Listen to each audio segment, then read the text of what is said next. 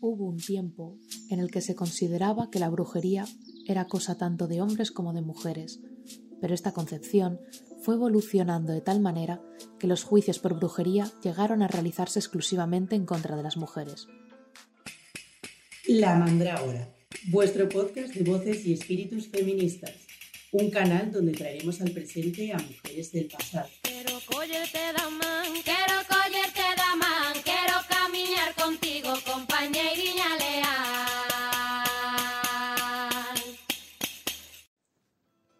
Hola, me llamo Carmen y aquí en el podcast La Mandrágora hablaremos precisamente de mujeres que desafiaron el poder estructural y comenzamos por las llamadas brujas.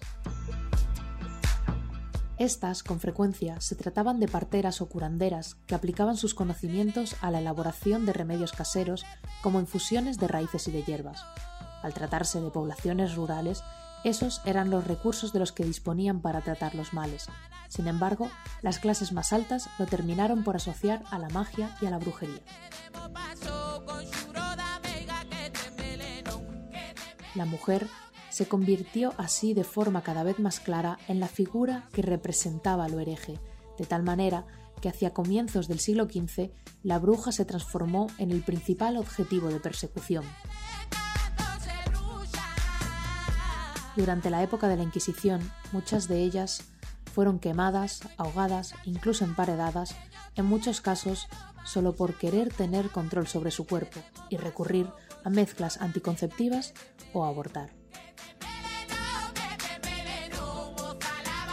Por otro lado, el espiritismo es una doctrina, una práctica y una corriente de pensamiento que surge en Francia con Alan Kardec a mediados del siglo XIX y que establece la idea de la inmortalidad del alma así como la presencia de espíritus en el plano corporal y su relación con las personas vivas a través de mediums, es decir, personas con una sensibilidad especial que ejercen de mediadores.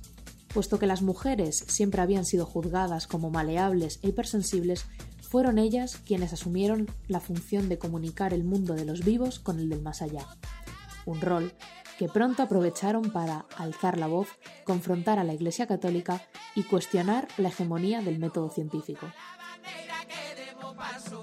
En 1855 se fundó la primera sociedad espiritista de España en Cádiz y pronto se multiplicaron por todo el país, destacando especialmente Sevilla, Madrid y Barcelona.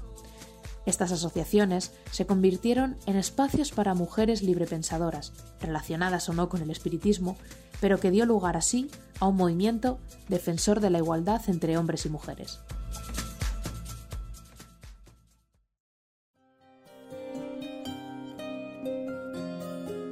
Bueno, amigas y mediums, después de contextualizar esta curiosa relación entre el espiritismo y la lucha feminista, me gustaría presentar a las tres mujeres que están sentadas aquí conmigo. Silvia, medium e historiadora feminista. Hola, ¿qué tal? Muy buenas. Julia, medium y artista feminista. Hola chicas, ¿qué tal estáis? Y Sally, medium y psicóloga feminista. Hola, ¿cómo están? Muy buenas a todas. Para este primer capítulo hemos querido comenzar hablando sobre espiritismo y para ello hoy contactaremos con el mundo del más allá para dialogar con una grande del espiritismo, Amalia Domingo Soler. Contarme, ¿quién es y por qué la habéis escogido? Hace unos días estaba dando una vuelta por el barrio de Gracia aquí en Barcelona y al pasar por la calle del Canó sentí una energía muy particular. En concreto, me detuve en el número 9, me apoyé en el muro y un nombre vino a mi mente, Amalia Domingo Soler. Se lo conté a Julia y a Sally y nos pusimos a investigar. Y chicas, tenemos que tener en cuenta que hablamos de tiempos donde a las mujeres no se les permitía alzar la voz y el espiritismo supuso una revolución. Las mediums podían hablar en nombre de los espíritus y dar desde consejos a mujeres que eran maltratadas hasta realizar proclamas contra la esclavitud. En la actualidad, ninguna mujer debe entrar en trance para que su voz sea escuchada, aunque aún sigue habiendo muchísimos obstáculos, como todas sabemos. De tal manera que nos disponemos a traer a Amalia con nosotras. Mm, ¿Quién de las tres contactará con ella? Pues yo misma, ya que he sido la que ha sentido una conexión más fuerte. Muy bien, Silvia, pues cuando quieras. Sally, Julia, ¿por qué os estáis cogiendo con Silvia a las tres de la mano? Así le transmitimos parte de nuestra energía. También le ayudamos a traer la presencia con la que está intentando contactar. Amalia parece que ya está llegando.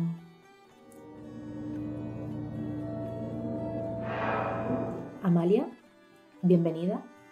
Hola, bonita. Sí, gracias por invitarme. Silvia ya me explicó el otro día sobre vuestro programa de radio y que me queríais traer de invitada. Con cosas así no hay quien se aburra, desde luego. Contadme, ¿de qué queréis conversar? Hola Amalia, bienvenida. Yo soy Julia. Nos parecía súper especial hablar contigo sobre espiritismo, ya que hoy en día, debido al cine, la figura de la medium se ha popularizado como mujeres que se comunican con el más allá y pueden hablar con los espíritus. ¿Y puedes contarnos cómo surge esto? Encantada, Julia. Pues en un principio las mediums no eran personas que se comunicaban con el más allá, sino ayudantes de médicos que mediante terapias magnéticas hacíamos de enlace entre el médico y el paciente para ver y sanar enfermedades. Éramos nosotras las que entrábamos en esos cuerpos y veíamos dónde había que sanar. Y así fue durante años, hasta que decidimos que no necesitábamos hombres para hacer nuestro trabajo y empezamos a hacerlos nosotras mismas. Entonces llegó un punto en que hacíais la labor del médico. Ay, mi niña, en aquel momento no había médicos. Eso era cosa de alta burguesía. Nosotras teníamos nuestros remedios caseros de toda la vida y recomendábamos a gente de los barrios obreros hierbas y otros remedios curativos. Hola Amalia, ¿qué tal? Yo soy Sally. Cuéntanos, ¿cómo llegaste al mundo del espiritismo? Hola Sally, para mí todo comenzó una noche como otra cualquiera. Mientras caminaba sola y decepcionada con la vida por la calle, el espíritu de mi difunta madre me sorprendió apareciéndose de frente. Como mujer religiosa, intenté buscar explicaciones, pero fue cuando leí por primera vez el periódico espiritista El Criterio que me interesé por el tema y empecé a escribir para revistas espiritistas de la época. Entonces, eh, entiendo que ya era bastante popular en aquella época. Mm, cuéntanos un poco cómo eran esos círculos de espiritistas, con quién os relacionabais. ¿Erais algo así como brujas que os juntabais para hablar con los muertos? Más despacio, hijas, que no me voy a morir. Pues mirad, en aquel momento, que todo era absorbido y controlado por la Iglesia, estos círculos de espiritismo se convirtieron en un lugar de encuentro laico y librepensador femenino de mujeres que estábamos hartas del dogma cristiano y de todas sus normas, de tener que estar en casa, de tener que ir tapadas, de no ser escuchadas. Gracias a esto, encontramos un lugar en el que hablar entre nosotras y en el que nuestras voces se escucharan. Y no solo hacíamos sesiones de espiritismo, eso era un día a la semana. En realidad nos juntábamos para charlas, encontrarnos, organizábamos bailes, excursiones, porque teníamos un poco de todo, ¿eh? Allí estábamos algunas espiritistas y creyentes, pero también había mujeres ateas, anarquistas. Vaya, así que en realidad era un punto de encuentro de mujeres. ¿Y podrías hablarnos de alguien que fuese por allí a quien podamos conocer? Bueno, ya os digo que era muy heterogéneo, pero en ese momento nos juntábamos con muchas mujeres del sindicato de Unión de Donas que comenzó una muy buena amiga mía, Teresa Claramunt, no sé si, si sonará, si la conocéis, también estaban Ángeles López de Ayala, Belén Sárraga. Nosotras como espiritistas también estábamos dentro del sindicato y aprovechamos toda esta situación para organizarnos y luchar por cosas tan importantes como los cementerios civiles, la posibilidad de poner nombres laicos a las criaturas, las uniones libres en el juzgado. Ah, eso es lo que ahora le llamamos pareja de hecho. Vamos, que erais espiritistas, pero lo que de verdad erais era feministas. Mira, eso me recuerda que dentro de poco será el 8 de marzo. Ah, pero, pero ¿qué se celebra el 8 de marzo? Es el Día Internacional de la Mujer actualmente y bueno, es un día en el que salimos a la calle con diversas reivindicaciones e incluso algunas veces hemos hecho huelga. ¿Puedes contarnos algo sobre un 8 de marzo o algo parecido que tú vivieras? Em, pues vivimos grandes momentos de reivindicaciones. Otro día, si queréis, podéis traer con vosotras a Teresa Claramunt y os podrá hablar sobre la huelga de mujeres de 1918. Ay, qué curiosidad, no nos dejes así. ¿Qué pasó? Bueno, yo ya no estaba, pero al parecer llegaron a paralizar Barcelona entera durante tres semanas. Asaltaron hornos, carbonerías y hasta las muchachas de los bares de Alterne se sumaron a la protesta. Madre mía. Sí, pero nosotras no solo celebrábamos un día en concreto, nuestra lucha era diaria, sobre todo con la publicación de La Luz del Porvenir. ¡Ay, La Luz del Porvenir! Eh, cuéntanos sobre esta publicación que hemos leído que era un semanario, ¿no? Sí, efectivamente, era un semanario escrito únicamente por mujeres, en el que solo dejábamos escribir a hombres, desertores del ejército o que estaban en prisión. ¡Wow! ¡Qué interesante! Es una maravilla que dieran voz a tantas mujeres. Por favor, dinos, ¿sobre qué escribían? Pues con el primer número de 1879 nos censuraron la revista durante un mes por un artículo titulado La idea de Dios, pero seguimos publicando igualmente por muchas veces que nos censuraron. Claro, entiendo que este tipo de publicación tenía que generar bastante controversia, ¿no? Sí, bueno, era una tirada muy polémica, pero no solo por el contenido espiritista, porque también escribíamos sobre los problemas cotidianos que nuestras colaboradoras querían visibilizar, fuesen de la clase y la condición que fuesen. La verdad es que me parece fascinante poder tenerte aquí y que nos cuentes todo esto. Creo que todas coincidimos en que nos quedaríamos aquí charlando todo el día.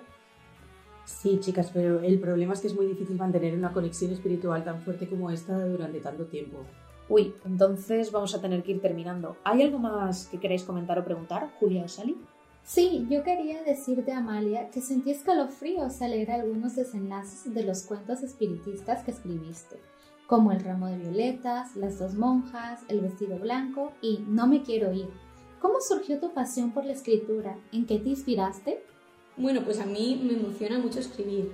Siempre quise plasmar mi experiencia y me inspiraban las historias que vivía, las personas que conocía y su anhelo por volver a ver a sus muertos. Saben, los muertos siempre viven en la memoria de aquellos que los supieron querer, y me alegro que éstas hayan trascendido hasta hoy. Pero creo que ha llegado el momento de despedirme de vosotras. Noto a Silvia muy cansada. Ha sido un placer conocer a jóvenes como vosotras.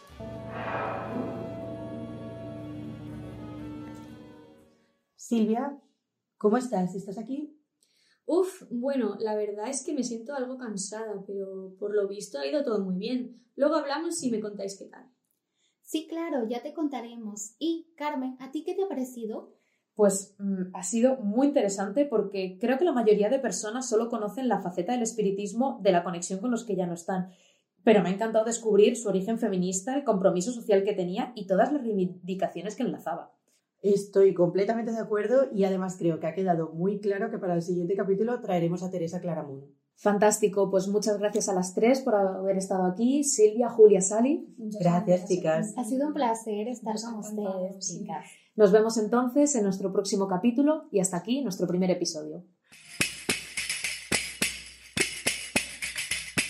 Esperamos que les haya parecido interesante. Muchas gracias por escucharnos. Si les motiva el espiritismo y quieren saber más de Amalia, pueden leer la recopilación de los cuentos espiritistas y la revista La Luz del Porvenir, que están disponibles en abierto.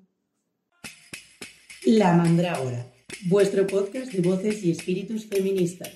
Un canal donde traeremos al presente a mujeres del pasado. Pero